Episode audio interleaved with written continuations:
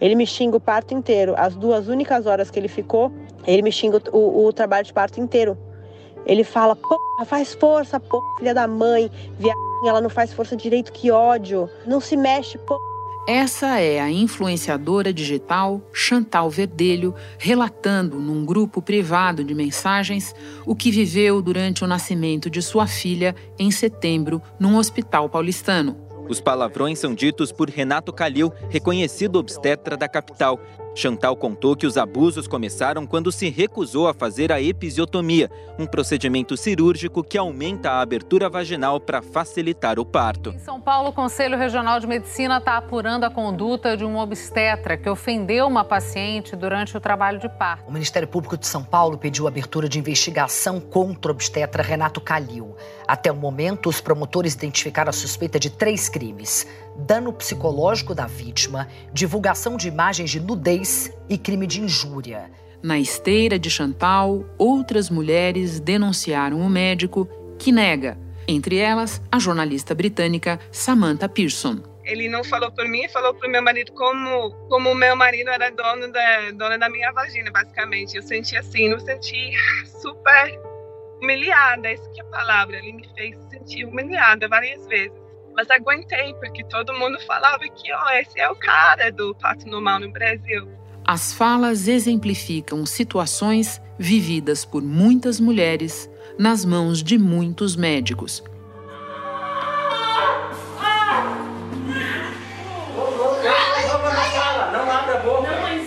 Palavras brutais e ofensivas. E ela cada vez mais transtornada e me xingando, falou que a gente era incompetente, que se a minha filha não tinha nascido ainda era por causa minha, que eu não estava aproveitando as contrações. Ele estourou a minha bolsa sem nem me avisar que iria estourar minha bolsa. Ele não se apresentou, ele não falou o nome dele, ele nem olhou pra minha cara. Ah, eu me senti literalmente só mais uma ali, uma carne que eles iam cortar e fazer um procedimento. Procedimentos realizados sem a autorização quando não a revelia da paciente.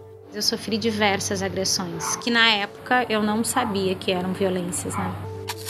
Eu fui obrigada a ficar deitada. Eu tive a bolsa rompida artificialmente. Rompeu, tá? É, eu tive uma analgesia também sem consentimento. Uma picadinha aqui onde está o meu dedo, tá? Alguns com consequências fatais. As lágrimas pela perda do primeiro filho ainda estão no rosto da Thaís. Ela e o marido contam que as complicações começaram depois que a Thaís tomou remédios para induzir as contrações. O parto foi feito apenas no dia seguinte. O fato de terem induzido, né, me apertado para poder induzir o bebê a sair, a enfermeira, o próprio médico subiu em mim. Eu fui cortado em dois lugares. Ele tinha marquinhas de fósseis, né, no rostinho dele. Da redação do G1, eu sou Renata Loprete e o assunto hoje é violência obstétrica. O que é, suas raízes na sociedade brasileira e como as mulheres podem se proteger. Neste episódio, eu converso com a médica Larissa de Freitas Flose, do coletivo Nascer, integrante da Rede Feminista de Ginecologia e Obstetrícia. Antes falo com a jornalista Giovana Balog, especialista em temas ligados à maternidade e à infância, responsável pela agência Mexerica e pelo site Mães de Peito. Quinta-feira, 16 de dezembro. Giovana, eu te peço que comece traduzindo para nós o termo violência obstétrica, porque ele engloba vários tipos de condutas e intervenções, certo? É isso mesmo, Renata. A violência obstétrica pode ser cometida tanto na gestação como durante o parto e até no pós-parto, né? E é uma violência que não é cometida só pelo médico, como a gente tem sempre isso em mente, né? Que é sempre o médico que comete, mas qualquer pessoa que está prestando assistência para essa mulher na, nesse momento, né? Giovana, as denúncias contra o obstetra Renato Calil colocaram mais em evidência a episiotomia, Mas a gente sabe que existem outros procedimentos, outras práticas realizados sem consentimento, às vezes sem necessidade, que caracterizam violência obstétrica. Pode nos dar esse quadro?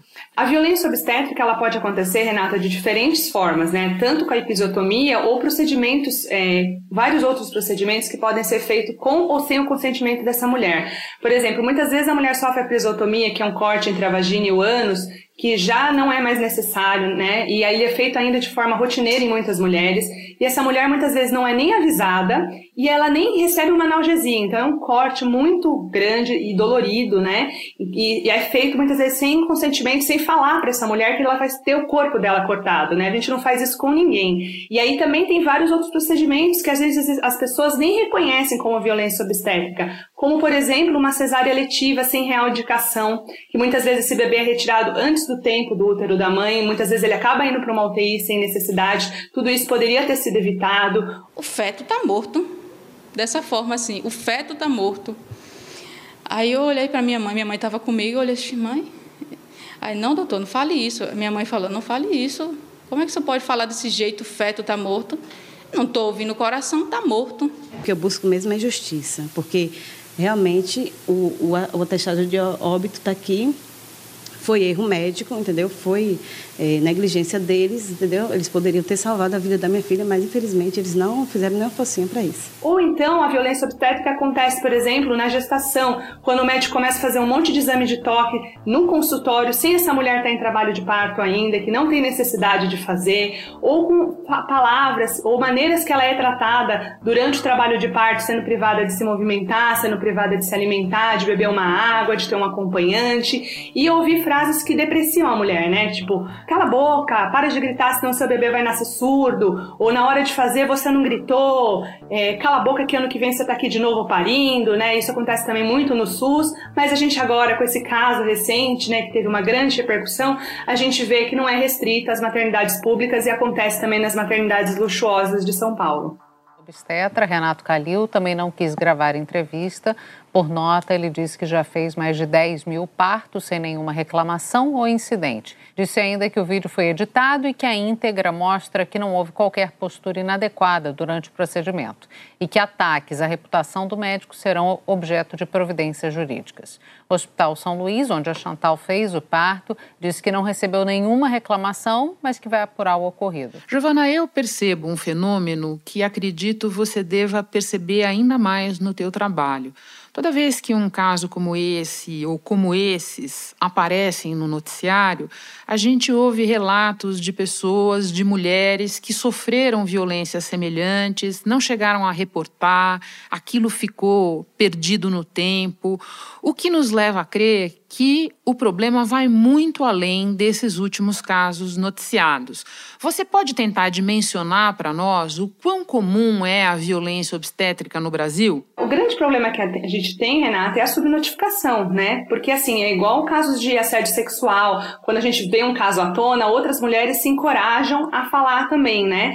A gente tem uma, uma, uma pesquisa de 2010 da Fundação Perseu Abramo que é uma em cada quatro mulheres já sofreram algum tipo de violência no parto. Mas esses dados, a gente, eu tenho certeza, né, que eles não são a realidade, porque assim, as mulheres ou elas têm medo de denunciar, como foi o caso desse médico famoso, que agora estão aparecendo outras vítimas que se empoderam e têm coragem, porque normalmente é igual no caso de um assédio, ninguém vai acreditar, a mulher se sente, né, não quer reviver aquela dor que ela sofreu, né? Eu conversei com quatro pacientes da maternidade municipal de Dias Dávila, duas delas perderam os bebês após o parto e todas denunciam violência psicológica e física durante o processo de, do, do parto. Na hora do exame de toque, ele, eu disse a ele que estava doendo, ele disse que, que era frescura, que exame de toque não doía.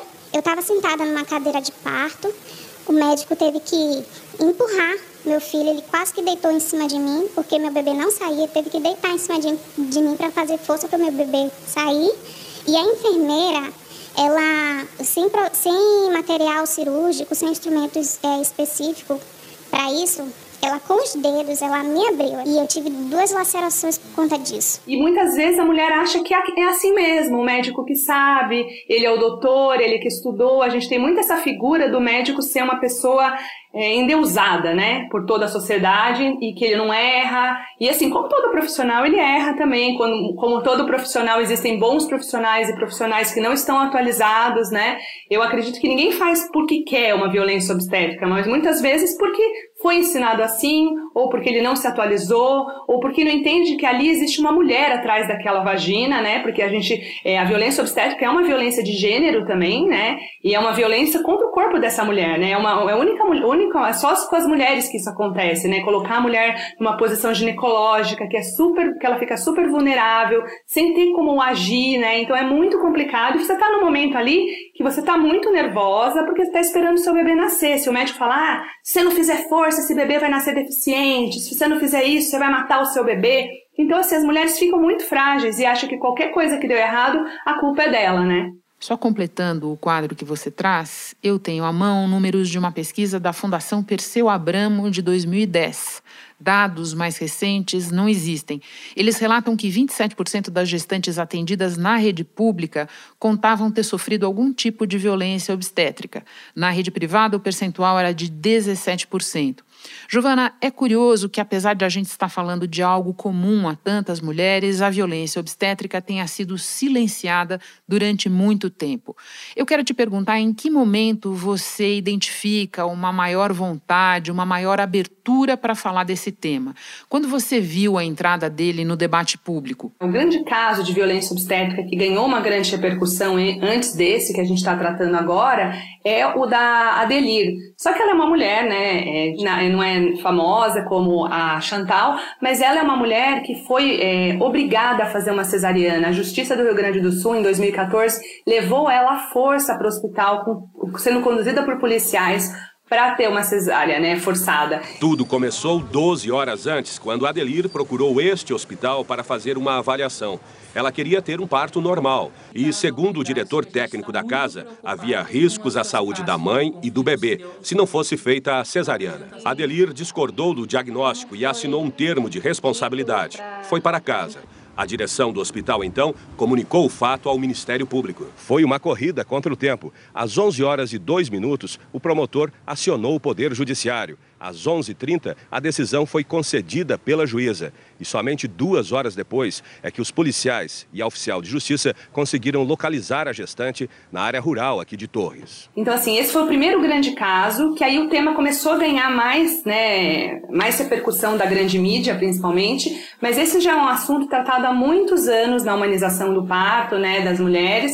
É, e as pessoas ainda acham que humanização é frescura, é a mulher querer parir com dor, é a mulher querer parir é, numa cachoeira sem anestesia, mas não. O que a gente luta né, pela humanização é pelo respeito ao corpo, ao protagonismo da mulher. Claro que a cesárea é super quando indicada, é muito necessária e ela é, salva vidas e é muito importante, mas a gente tem que ver que não é tratar a mulher, cada, cada mulher tem que ser tratada como seu caso único, né? Os médicos também têm aquela coisa de mulheres relatam que estão no trabalho, estão fazendo uma cesárea, contando sobre o churrasco que eles vão daqui a pouco, ou da partida do futebol de domingo. Enfim, não entendem que aquele momento é um momento único, né? Que se a mulher precisa passar por uma cesárea, que ela seja respeitosa, que esse bebê vá para o colo da mãe dela, né? Assim que ele nascer, e a gente respeite esse momento que é único, não interessa se a mãe tem 10 filhos, cada filho, cada parto é único. E essa violência obstétrica é, a gente tem que cada vez mais nomear para que as mulheres possam reconhecer se elas forem vítimas e também denunciem para a gente acabar com isso. Giovana, muito obrigada por compartilhar os teus conhecimentos, a tua vivência conosco. Foi um prazer, bom trabalho. Obrigada, Renato. O prazer foi meu. Espera só um pouquinho que eu já volto para conversar com a médica Larissa Flose. Larissa, casos como esses denunciados agora acontecem há muito tempo. Eu quero começar com você tentando investigar mais ou menos há quanto tempo. De quando vem isso? Desde o momento em que a assistência ao parto saiu do ambiente doméstico, né, domiciliar, onde de, existiam as parteiras e toda uma, uma rede de mulheres que assistiam o parto numa uma sessão mais íntima, né, de uma forma mais intimista, e os partos começaram a virar eventos médicos, criou-se um outro paradigma, né, a respeito da assistência obstétrica. Então, o parto ele virou, deixou de ser um evento familiar e virou um evento médico, de fato, né? A partir daí, isso aconteceu mais ou menos na década de 50, 60 aqui no Brasil, surgiram as intervenções, algumas delas boas, né, e baseadas em ciência, e outras que trouxeram alguns ônus também para as mulheres que estavam sendo assistidas nesse momento. Larissa, ainda procurando as origens da violência obstétrica, mas agora não falando tanto da régua do tempo, e sim dos motivos.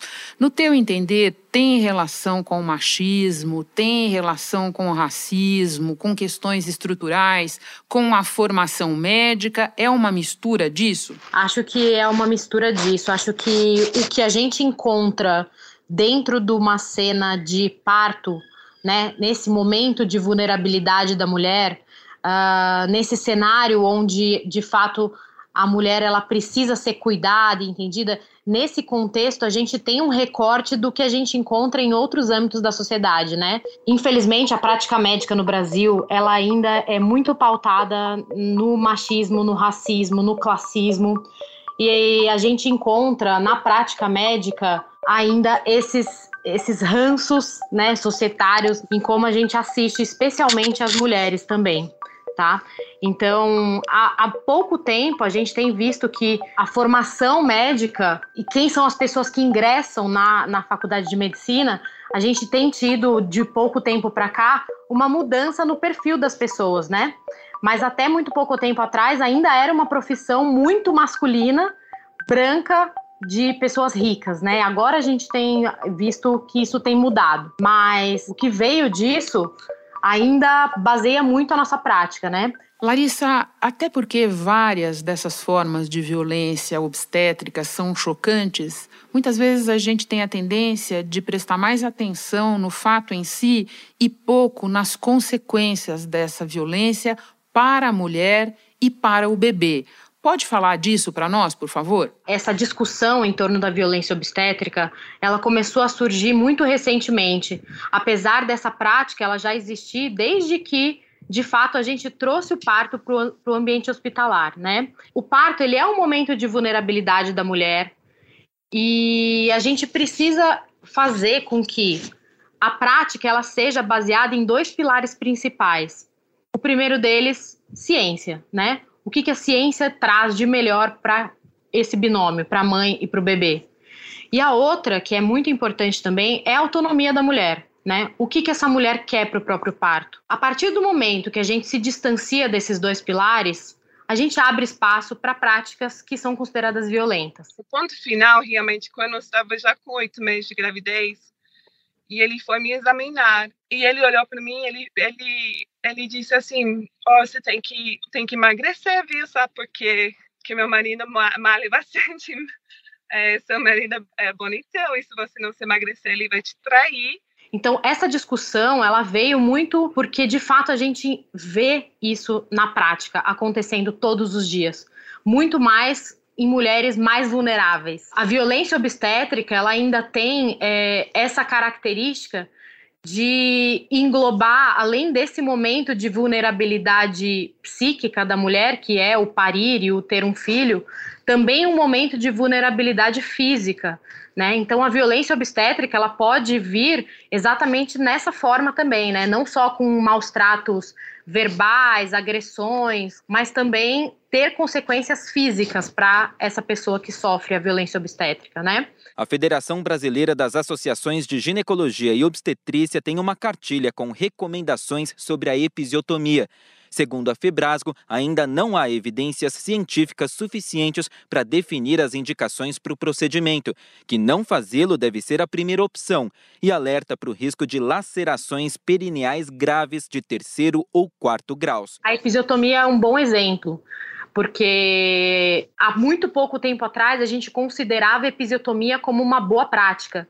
E hoje em dia a gente já tem recursos suficientes para dizer e para provar que a episiotomia praticada num contexto de não necessidade ou como uma regra, ela é violência obstétrica. A gente sabe que, por exemplo, fazer uma episiotomia num contexto é, onde ela não é necessária, e a gente já tem até questionamentos de que se existe essa necessidade em algum em algum momento, isso pode levar até a danos maiores e não trazer um benefício, como há muito pouco tempo atrás as academias gostavam de, de dizer. Então, além desse contexto dessa consequência física que um procedimento que não é indicado pode trazer para uma pessoa, né, para uma mulher, ainda tem toda a questão psicológica que vem de você ser violentada nesse momento. Não só porque isso pode gerar um trauma para o futuro, mas também porque vai impactar diretamente no vínculo que se cria, né, da mulher com a, criança que está chegando, né, com o bebê que está chegando.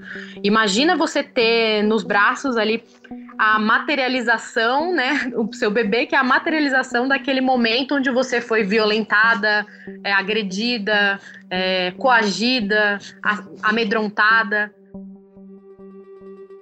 Tem um trabalho muito recente que saiu um, agora em 2020. É um trabalho que fez um apanhado de vários estudos da América Latina que mostrou que 43% das mulheres que tiveram assistência a parto e aborto, né, ou perdas espontâneas, sofreram violência em algum momento dessa assistência. Larissa, eu termino com uma pergunta de orientação que é tão importante. O que a mulher pode fazer para se proteger desse tipo de situação? A coisa mais importante que uma, uma pessoa pode ter durante o período da gestação é informação.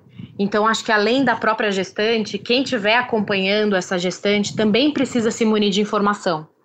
E usar o período do pré-natal para ir atrás de informação de qualidade.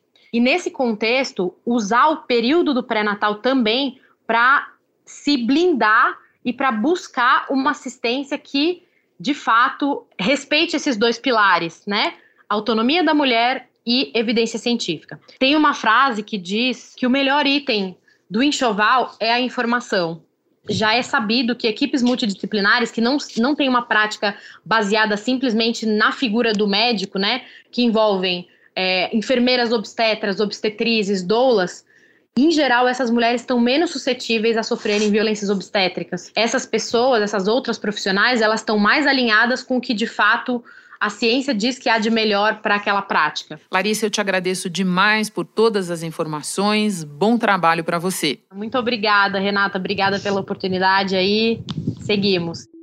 Antes de terminar, eu lembro que casos de violência obstétrica podem ser denunciados no hospital ou serviço de saúde em que a paciente foi atendida, nas secretarias de saúde da região desse hospital ou serviço e também nos conselhos regionais de medicina ou, quando for o caso, de enfermagem. Existe também a possibilidade de denunciar pelo telefone 180, que é a central de atendimento à mulher, ou ainda pelo telefone 136, o Disque Saúde.